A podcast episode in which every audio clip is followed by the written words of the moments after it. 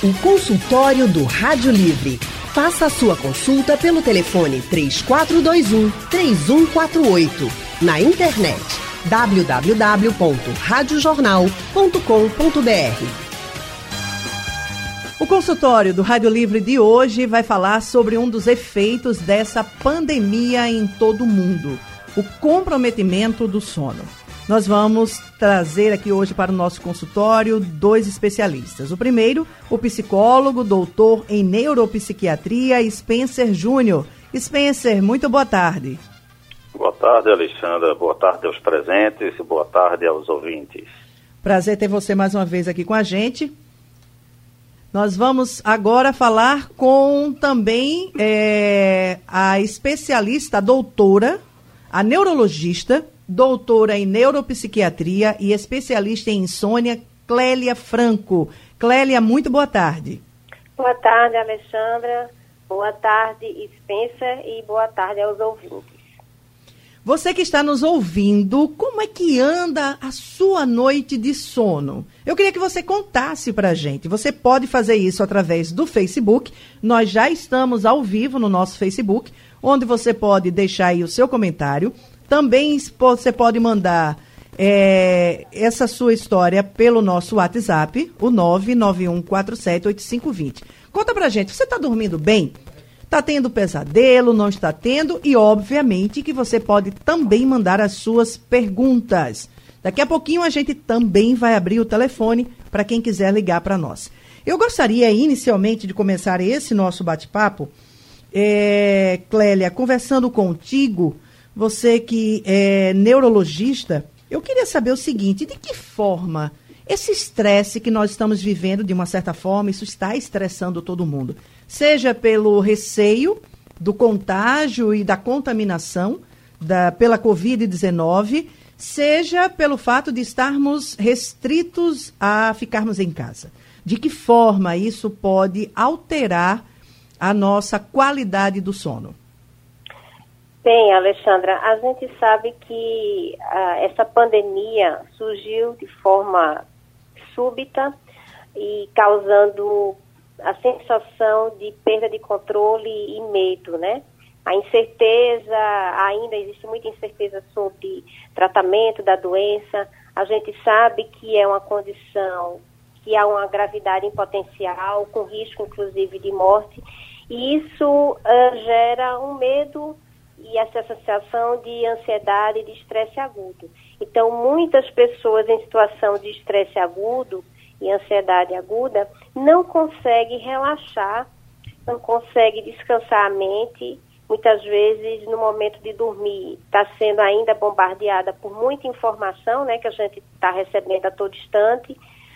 Fica ligado nas telas dos computadores, dos celulares, da televisão, em busca de informação e isso, de tanto a ansiedade quanto o estímulo de luz intensa, frequente, além desses estímulos cognitivos, né, de todo esse medo, essa incerteza, essa perda de controle, isso tudo faz com que a gente não consiga relaxar e gera um quadro de insônia, que a gente chama de insônia situacional, relacionado ao estresse agudo. Isso é muito comum em situações mundiais semelhantes, onde as pessoas tiveram assim situação de muita gravidade, é, gerou-se esse essa insônia e esse estresse agudo e que eu digo que atualmente eu venho escutando as pessoas é, com queixas relativas ao sono que não conseguem dormir ou que acordam é, durante a madrugada precocemente e não conseguem voltar a dormir Uh, isso é muito comum nessas situações e gera consequências diurnas, né? As pessoas ficam com sono, com má performance, não conseguem trabalhar.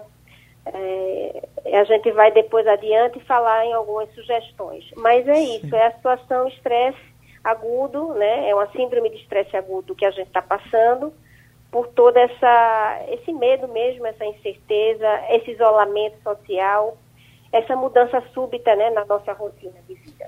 Ô Clélia, é como se nós estivéssemos, digamos, é, é como se nós estivéssemos o tempo todo é, preparados para uma luta, ou seja, é como se o nosso corpo ele estivesse atento. É uma, eu acho que é uma situação muito parecida com quem está numa situação extrema, às vezes no meio de uma guerra, como se a gente não conseguisse, tivesse que estar o tempo todo em alerta para que alguma coisa pudesse acontecer. Sim, o estresse agudo é isso, né?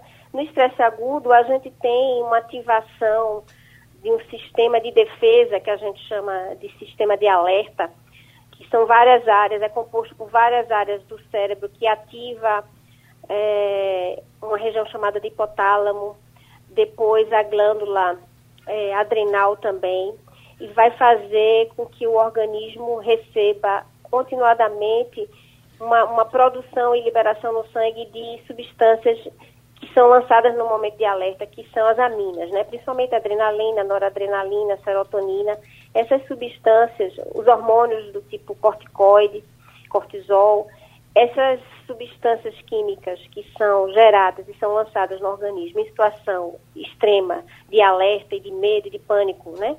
É, elas fazem com que a gente fique atento realmente, estado hiperalerta, e isso dificulta justamente o relaxamento mental e físico, porque o organismo, o cérebro interpreta que isso é uma ameaça iminente.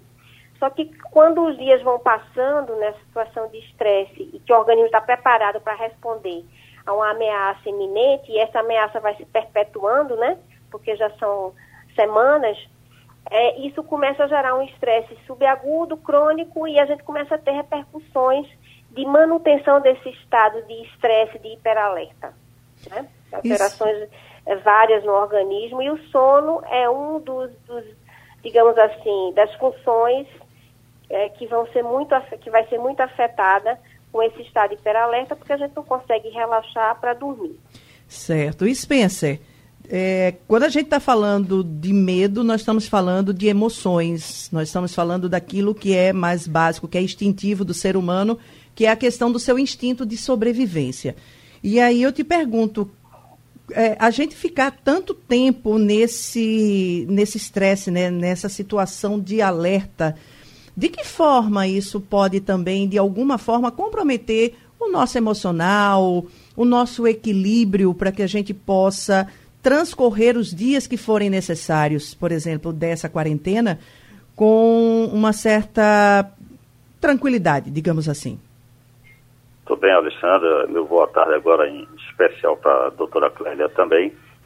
Vejamos no livro A Peste, né, o Albert Camus, que é um filósofo e um escritor renomado, de origem francesa e argeliana, ele já dizia muito bem que o estado de ameaça que o ser humano pode experimentar, o mais agudo possível, diante de uma ameaça, uma ameaça iminente, é, comparativa a uma guerra em relação uma peste, os efeitos são menores numa guerra do que a percepção de uma peste, por uma razão simples. Na guerra a gente tem a demarcação do inimigo.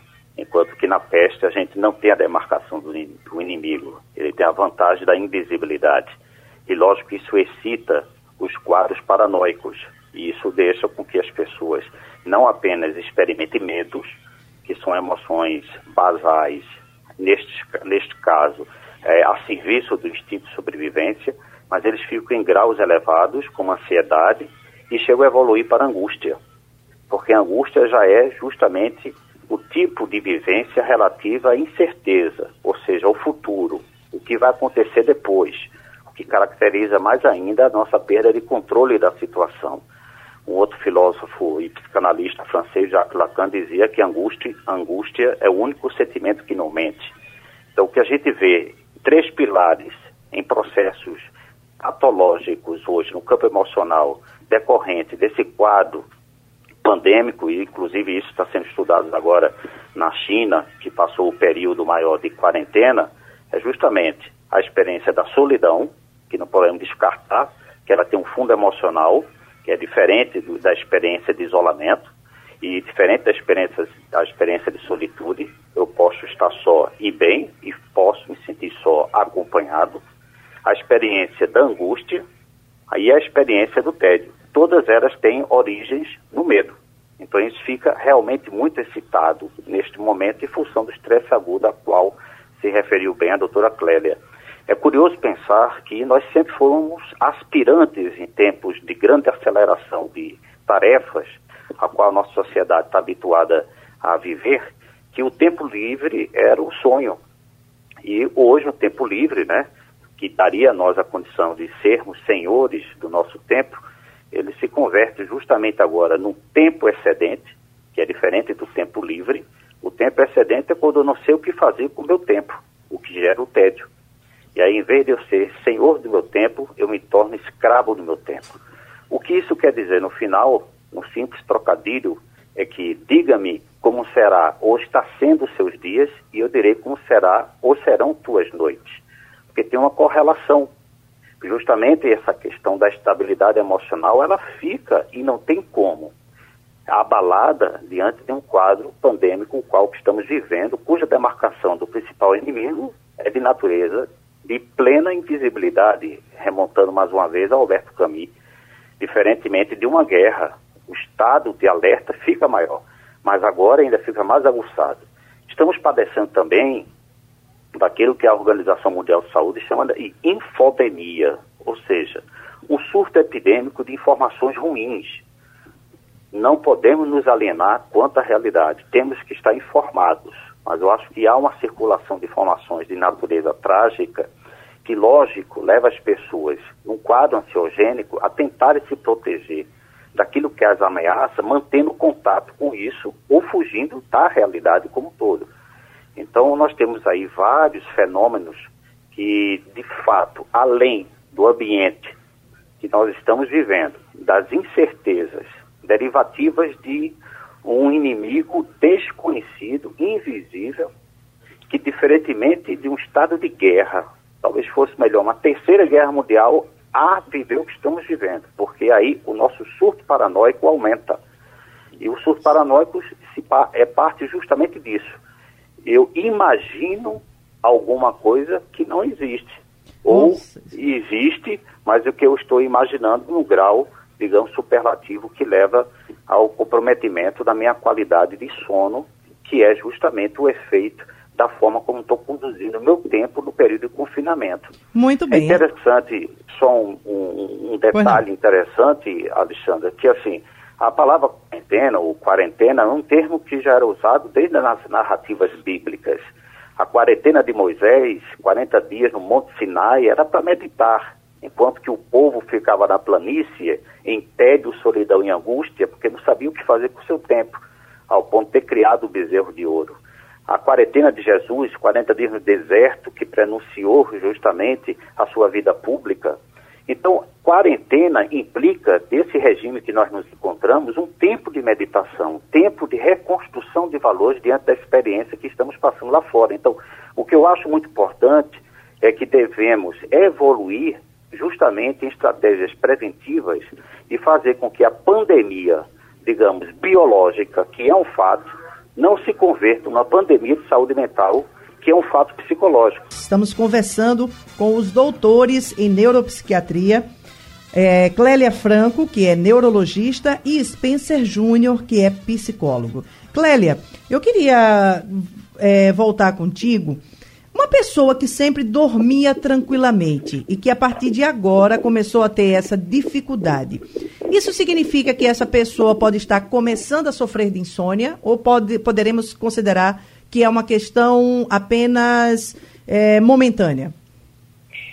É, Alessandra, na verdade a insônia ela é uma síndrome e ela pode ser situacional, ou seja, pode ser aguda.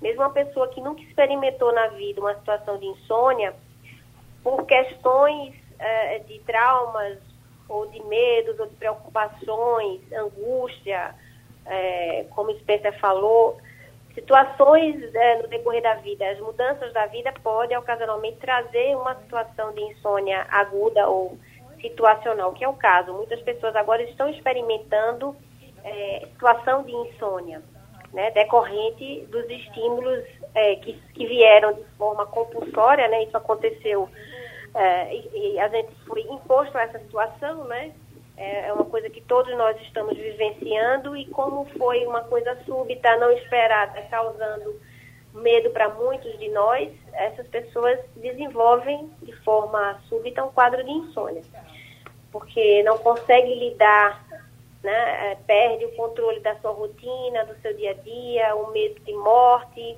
o medo de adoecimento dos familiares. E aí perde o foco, não consegue relaxar, é, não consegue iniciar o sono e desenvolve esse quadro de insônia aguda. Mesmo quem nunca teve anteriormente, é bem fácil de entender que a insônia agora possa até ser uma situação pandêmica, juntamente com o problema do vírus, né? Mas pode ser que passado esse período a pessoa volte ao normal. Sim, por ser uma insônia de situação, ela é aguda, claro que isso vai ser trabalhado, não é? E a gente tem que justamente focar nesse autocuidado, tentar trazer essa energia uh, que está muito dispersa com toda a situação, a gente tá muito, fica ligado uh, com os problemas que a gente não controla, né? A Sim. parte externa aí do, da, do controle de doença, todo mundo fica atrás de se tem um remédio, se não tem, né? É, preocupado com o amanhã, preocupado com o trabalho. Mas passado isso, a gente pode voltar ao normal. É, então, a insônia, por não ser uma doença, a insônia é um estado, né, transitório, ela pode se perpetuar quando os estímulos não conseguem ser sanados, a gente não consegue controlar ou amenizar a situação. Spencer. Mas é, a gente tem tratamento tanto para a fase aguda quanto para os quadros que se tornam crônicos. Né? Entendi. Spencer, eu queria aproveitar a deixa que a Clélia falou agora, que é a questão do medo. Muita gente tá, está alegando que está tendo muito pesadelo durante esse período e esse seria um dos motivos de estar comprometendo o sono. E aí eu te pergunto, esses pesadelos, eles podem ser uma, digamos assim, uma forma do nossa, da nossa mente colocar para fora aquele medo que a gente não está conseguindo falar?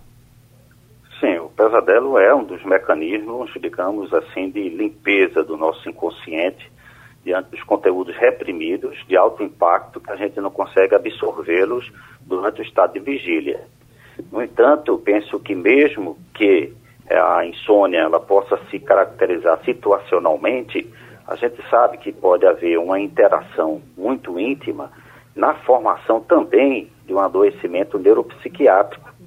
Ou seja, sendo a, a, a insônia uma síndrome, ela, dependendo da formação da personalidade, se tiver quadros predisponentes, pode acelerar, no caso, doenças neuropsiquiátricas que estão sendo hoje constatadas na China pós o regime de quarentena, como sintomas do estresse pós-traumático, e isso pode perdurar por um certo tempo. Então eu vejo que não é apenas a insônia, pode ser passageira, mas pode trazer é, tanto acentuar quadros de predisposição, como pode também é, instalar, inscrever no, no, psiquismo, no comportamento da pessoa, estados alterados é, emocionalmente falando. E aí pode vir é, doenças acarretadas com consequência desse momento difícil que estamos passando. Se a quarentena for muito prolongada, proporcionalmente teremos mais pessoas adoecidas mentalmente. Entendi. Eu indo aqui para o Facebook, tem várias pessoas aqui acompanhando a nossa transmissão pela rede social da Rádio Jornal, dando nosso boa tarde aqui ao pessoal que está nos acompanhando. O Jamerson Martins, Ricardo Vieira, boa tarde para vocês, gente. Adriano, é, Carmen Queiroz, também por aqui. Eu queria fazer uma pergunta. É, Spencer, acho que essa pergunta vai para ti. É, a Ana França está perguntando o seguinte: Eu sofro de ansiedade e síndrome do pânico e não tem sido fácil manter a calma. Às vezes eu me pego com medo de deitar e por isso eu tenho ido para a cama quando já está assim nas últimas, literalmente caindo de sono. Mas mesmo assim, ela chega a acordar com a falta de ar e, pal e palpitações durante esse período que seria de descanso. Ela está perguntando o que é que ela pode fazer, já que ela não toma remédio. É, o indicado inicialmente, né, quando você tem, digamos, o acirramento dos sintomas, é você ter o protetor farmacológico, né, porque ajuda muito também a você não impulsionar os sintomas diante de um quadro estressor acentuadíssimo e imprevisível com o qual estamos convivendo. Então, a primeira recomendação seria a revisão psicofarmacológica. Eu acho que seria indispensável. Retirando um pouco esse item, entrando, digamos, em técnicas comportamentais, né, que a gente chama de higiene do sono, por exemplo, me parece que ela já está praticando isso, porque ela deixa para ir para a cama justamente o momento que ela já está no estado é, de repouso. E veja que a indução é, de início do sono, da fase inicial, ela, ela consegue é, entrar. O que acontece é que no meio do sono ela desperta e tem as sensações panicosas. Nesse momento, a recomendação é de ela sair do quarto, é, tentar fazer uma técnica respiratória de relaxamento e, concomitantemente a isso, fazer uma leitura que nada melhor para induzir naturalmente o sono do que uma leitura com uma luz amena. Ajuda muito, caso ela tenha esse hábito. Mas não seria apenas essas técnicas, teríamos que individualizar também é, para ter uma resposta com maior precisão à demanda dela. Mas a minha orientação inicial é a retomada da medicação diante do acirramento dos sintomas e conforme eu falei, é, que eu acho muito importante ter observado muito isso, as pessoas com esse tempo excedente, que é diferente do tempo livre, as pessoas invertendo a noite pelo dia. Sim. Isso também pode afetar sintomas panicosos, né? Ou seja, manter a rotina do sono e manter a rotina de vigília em equilíbrio, o ciclo circadiano se manter de uma forma equitativa. Então, tem pessoas que estão, porque estão com tempo excedente, estão indo dormir muito tarde. Isso pode acelerar, pelo quadro ansiogênico, os sintomas de pânico que ela está experimentando. Teria que ver a que horas ela está indo dormir, se é no horário costumeiro, no horário habitual, ou se ela está indo para a cama muito tarde, isso termina desequilibrando também o ciclo natural do equilíbrio entre o sono e a vigília. Muito importante o entrosamento. Eu certo. tenho uma rotina de sono preservada, como sempre foi, porque isso vai ser um problema depois. As pessoas que dormiam às 10 horas estão dormindo uma hora da madrugada. Quando as coisas se normalizarem, elas vão ter dificuldades adaptativas. Então, como ela já tem esse quadro panicoso, tentar preservar o horário normal do sono, a rotina de sono, e procurar ter uma rotina produtiva durante o dia. Eu tenho, isso é um, é um dado muito elementar. Eu tenho observado pacientes meus, por exemplo, para poder diminuir sintomas ansiosos, abusando, por exemplo, de substâncias químicas. Era até uma outra pergunta aqui, viu? É, tanto as medicamentosas lícitas, mas tem muita gente também aumentando o uso, o consumo de substâncias ilícitas, como maconha e seus derivativos, outras drogas, pessoas que ingeriam uma dose alcoólica diária estão triplicando essa dose como uma forma de aplacar a angústia e ela só está retroalimentando negativamente todo esse processo que vai impactar no sono entra num ciclo autodestrutivo. Então a gente teria que ver os hábitos durante o dia para ter efeitos positivos durante a noite e chegar ao sono reparador.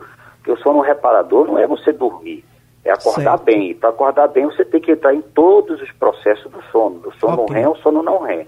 Muito bem. Vamos para o telefone. O Sandro está aqui no bairro da Várzea, no Recife, com a gente na linha. Sandro, é Sandro ou Sandra?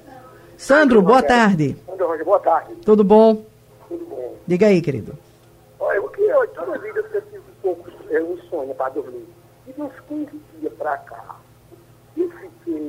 Sandro, fala só um pouquinho mais alto para a gente poder te ouvir melhor. Agora tá entendendo? Agora você chegou para conversar com a gente. Boa tarde de novo, só por causa disso. Boa tarde, Sandro Rogério da Vaz. Escute, toda vida eu, eu fui, eu dormi pouco. Eu estou ouvindo. Alô? Oi. Pode falar? Pode. Olha, toda vida que eu aí o doutor, a doutora, toda vida eu dormi pouco. E agora, de uns 10 dias para cá, 12, eu estou dormindo mais pouco ainda e sempre sonhando com gente que morreu. Aí eu queria saber alguma coisa aí. Aí eu estou muito preocupado com a minha vida. Quando você fala que dorme pouco, é quanto, são quantas horas? Eu vou dormir mais ou menos umas 11 horas, meia-noite. Quando é 4 horas, eu me acordo. Ah, certo. Isso é a sua rotina de sono? Isso, é assim. E antigamente, eu não sonhava muito com quem morria. Uhum. E agora eu estou sonhando muito com quem morre. Eu estou muito preocupado. Ok. Obrigada, Sandro, pela tua participação. Clélia, você quer responder? É, na verdade, a gente vê que a insônia que ele apresenta não é, ela não está aí sozinha. Geralmente a insônia é um problema que vem junto com outros problemas de saúde, né, que a gente chama comórbida. É, e até o Spencer comentou anteriormente que, além da insônia, as pessoas começam a inverter os horários do sono. É o caso desse senhor, ele pode estar indo dormir mais tarde, que a gente chama de é, é, fazer o atraso, atrasar, demorar para dormir.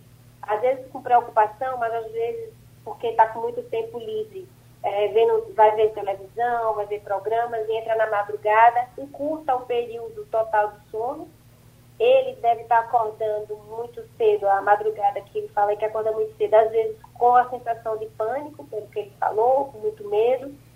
Então, no total de tudo, além de ter talvez um pânico, ansiedade, preocupação, também tem insônia, também tem é, atraso de sono, que é atraso da fase de sono. Isso tudo faz com que o sono fique em pouca quantidade e pouca qualidade, né? Ele está dormindo pouco e provavelmente pouco dorme, a qualidade do sono deve ser ruim porque ele não consegue ter intensidade, aprofundar esse sono. E é o melhor sono, que é o sono profundo, a fase de sono não REM, fase 3. Então, as pessoas quando estão nesse estado de preocupação, de angústia, de ansiedade, é, ou às vezes até de tristeza, de medo, mesmo dormindo, às vezes o sono não, não alcança todas as fases, não chega na fase profunda, fica sempre superficializado, e isso não é qualidade de sono. Que é também como o Spencer falou em relação a medicamentos e uso de substâncias, né, para tentar dormir. Essas substâncias e medicamentos, quando não são apropriados, eles não causam, não, não trazem um sono de qualidade, não trazem um sono fisiológico. Na verdade, nunca vão trazer um sono natural, né?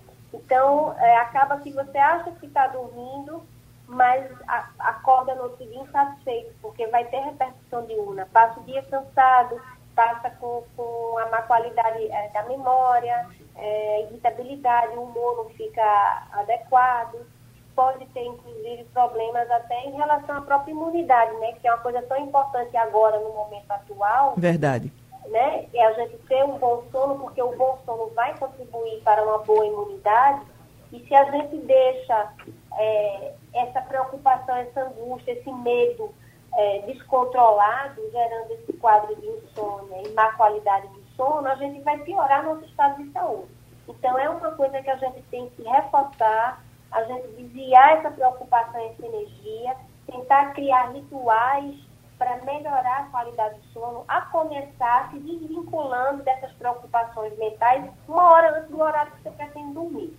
Então, como o Spencer já falou em, em algumas técnicas né, de relaxamento mental, a gente precisa insistir em criar rituais e uma hora antes do horário de dormir já começar a se desligar da tela do computador, das informações excessivas da televisão, do celular, tem que criar esse ritmo e, nesse momento, dessa hora antes de dormir, começar a fazer atividades que relaxem, que tragam um pouco de bem-estar, que é, como ele falou, uma leitura, ouvir uma música, tomar um chá refrescante com a pessoa que estiver com você em casa, se você estiver sozinho também, ou seja, pensar nesse momento em fazer o autocuidado, que é certo. tirar os estímulos estressantes no máximo que for possível. Né? Mas eu queria que nesse nosso momento final, eu queria dedicar um minuto e meio a cada um dos nossos entrevistados de hoje, para que vocês pudessem, Clélia e Spencer, dar algumas últimas orientações. Clélia, a gente falou, vocês falaram em algumas coisas que são importantes. Você agora há pouco mesmo falou sobre a questão de nós delimitarmos horários para uh, fazer as coisas e que à noite a gente evite tá vendo, se possível, notícias, enfim. De que forma esses cuidados podem ajudar a gente a ter essa noite de sono mais tranquila? E a sua última contribuição. Então, Alessandra, eu acho que para a gente aproveitar esse momento é focar no agora, em nossa saúde agora, no presente. Porque se a gente não focar nisso agora, a gente não vai ter futuro, né? Então, no presente, a gente tem que pensar o que é que está ao meu alcance, o que é que está ao meu, a possibilidade do meu controle em relação ao meu autocuidado e minha saúde. Então, coisas que nós podemos fazer é, atualmente, delimitar o horário de dormir. Então, ver qual é o meu padrão fisiológico, natural de sono. Que, em média, no adulto, a gente precisa dormir em torno de 7 horas. Claro que tem pessoas que dormem menos e pessoas que dormem mais mas procurar saber, cada um sabe, qual é a sua necessidade diária de descanso, de sono. A partir daí, criar um ritual de uma hora antes do horário que você pretende dormir, desligar dos estímulos que nos deixem incomodados, dos estímulos que nos fazem ficar estressados, que nos deixam alertas, hiperalertas. Então, desligar uma hora antes a televisão, deixar o celular só se for coisa de emergência, começar a fazer atividades que relaxam. Então, uma, uma boa leitura, tomar um banho relaxante, não consumir alimentos estimulantes à noite, então evitar o café, o chocolate, o chá preto, é, não fazer refeição muito pesada, procurar ter um lanche noturno mais leve, procurar ter um ambiente do quarto, se possível, com menos ruído, com uma luz, uma luz é, que a gente diz a luz amarela, que é uma luz mais menos agressiva em relação a, ao sono, procurar, se possível, é, o ambiente do quarto ter uma temperatura agradável. Tudo que a gente puder minimizar de estímulos incômodos físicos, a gente fazer. Muito no bem. de dormir, para quem puder fazer uma meditação, pensar em coisas boas, colocar na mente imagens agradáveis, tudo aquilo que a gente gosta, criar esse ritual de ter fé, de ter alegria, de lembrar que isso vai ter certeza que isso vai passar. A gente precisa é, é, ter essa resiliência. Ok, Clélia. Rituais. Eu queria, Spencer, Clélia falou de uma coisa que era o que eu queria é, abordar com você, que seu último recado aqui para o nosso ouvinte. Como é que a gente consegue manter um padrão positivo diante de tudo que está acontecendo com a gente? Primeiramente, eu penso que a gente tem que manter uma rotina produtiva, que a gente não se desconecte da rotina que já nos estruturava anteriormente a essa situação de confinamento. Porque confinamento não é férias. Mesmo que você esteja de férias, não implica estado de férias, porque não tem como você gozar férias quando você sabe que o mundo estertora na dor, que o mundo sofre. Então, manter uma rotina produtiva, a gente produz serotonina, que é um neurotransmissor do bem-estar. E serotonina produzida durante o dia vai facilitar a liberação de melatonina, que é uma substância importante de indução fisiológica do sono. Então, eu diria, diversificar essa rotina, manter atividades alternantes, você tem um momento que você pode fazer uma leitura, pode cumprir seu trabalho em casa, seu home office, você pode é, tentar interagir com pessoas vivas, ou se você mora sozinho, você pode se conectar às pessoas virtualmente, não ficar muito tempo na internet. Eu vejo que, ao contrário do que se pensa, ficar o tempo todo na internet, mesmo que você selecione boas informações, não necessariamente é saudável. Então, seria a manutenção de uma rotina, não desregular essa rotina diária com a rotina do sono. Eu, eu penso que a gente pode tirar três lições para concluir é, dessa experiência pandêmica. Primeiro, o pouco investimento que nós fazemos na saúde mental. Está aí que muita gente não está conseguindo lidar com uma experiência onde, ao contrário de se pensar que confinamento é quando você está no leito hospitalar e não quando você está tá em casa. Dois, eu espero que finalmente a demagogia política se converta em prática concreta do tipo Está na hora de pensar que o grande valor de tudo que é a vida só pode vir por duas vias institucionais. Primeira, a da educação e das universidades públicas para produzir pesquisas. E eu acho também muito importante a questão de investir na saúde como um todo. Esses são os fatores protetores de uma boa noite de sono. Muito eu quero bem. aproveitar e agradecer também a oportunidade de partilhar é, o espaço com você, o espaço com os ouvintes, com a doutora Clélia também, nesse serviço de utilidade pública. Clélia Franco, Spencer Júnior, a nossa gratidão pela participação de vocês aqui hoje no nosso Rádio Livre. Muito obrigada. Obrigada. Obrigado. E muito obrigada também a você que esteve conosco até agora. O Rádio Livre de hoje vai ficando por aqui. O programa teve a produção de Gabriela Bentos, trabalhos técnicos de José Roberto Camutanga e de Big Alves. A editora executiva da Rádio Jornal é Diana Moura. Direção de jornalismo de Mônica Carvalho. Sugestão ou comentário sobre o programa que você acaba de ouvir, envie para o e-mail ouvinte@radiojornal.com.br ou para o endereço Rua do Lima 250, Santo Amaro, Recife, Pernambuco.